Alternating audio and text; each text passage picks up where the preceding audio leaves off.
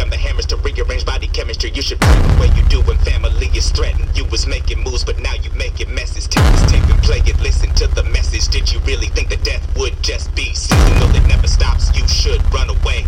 You won't make it far. Count your blessings for the life you've had and depart. Or else welcome to the retribution for your life of wasted illusions. And you could have been in the movement if you hadn't fucked up and moved in and dead in the focus on fixing so cover your focus couldn't.